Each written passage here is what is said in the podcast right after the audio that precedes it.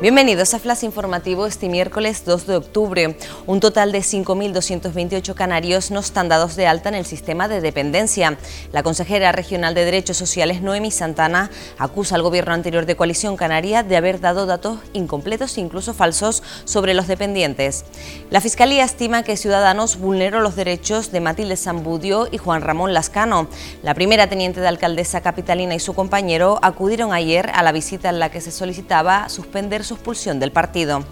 El paro baja un 31% en Canarias durante el mes de septiembre. Según ha informado este martes el Ministerio de Trabajo, Migraciones y Seguridad Social, el número de parados registrado ha alcanzado las casi 205.000 personas en el archipiélago un cartel dedicado a los carnavaleros, a la fiesta en la calle y a la gente chicharrera. Santa Cruz presenta en la Plaza de España el cartel del Carnaval 2020 dedicado a los coquetos años 50 y que ha sido diseñado por Javier Nóbrega, reconocido creativo y murguero capitalino. Más noticias en diariodeavisos.com.